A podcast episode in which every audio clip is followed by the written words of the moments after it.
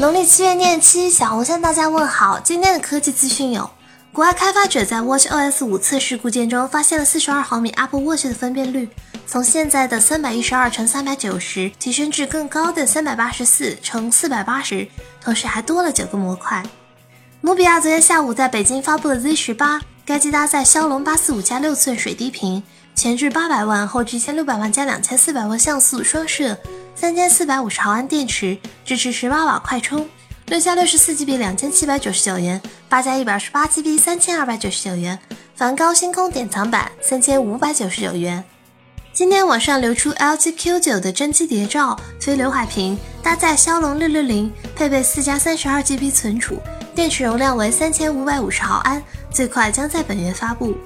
外媒刚刚曝光了 PAM 新机渲染图。搭载骁龙四三五加三点三寸七百二十 P 分辨率屏幕，配备三加三十二 GB 存储，运行安卓八点一系统。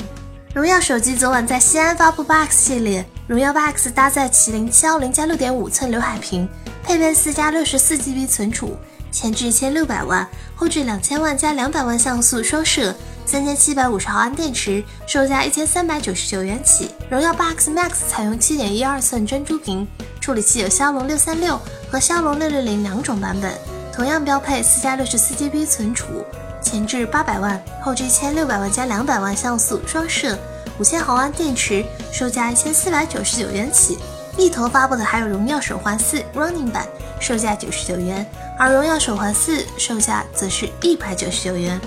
外媒昨天曝光了一款名为 Mi Bar Youth 的设备。该机有四加六十四 GB、六加六十四 GB、六加一百二十八 GB 三种版本，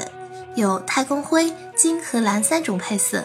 售价可能重回标志性的一千九百九十九元。昨晚网友曝光了联想 Z 五 Pro 真机，采用滑盖设计，配备屏下指纹、超窄边框，屏占比看起来很高。你会购买滑盖式的全面屏手机吗？觉得视频还不错的话，欢迎点击关注、订阅我们。您还可以添加公众号 VSU 投票留言上墙，掌握最新科技动态。昨天发起的，你看不看好折叠屏幕手机的未来的投票中，有百分之四十八的小伙伴选择不看好。极简又拉风，每天一分钟。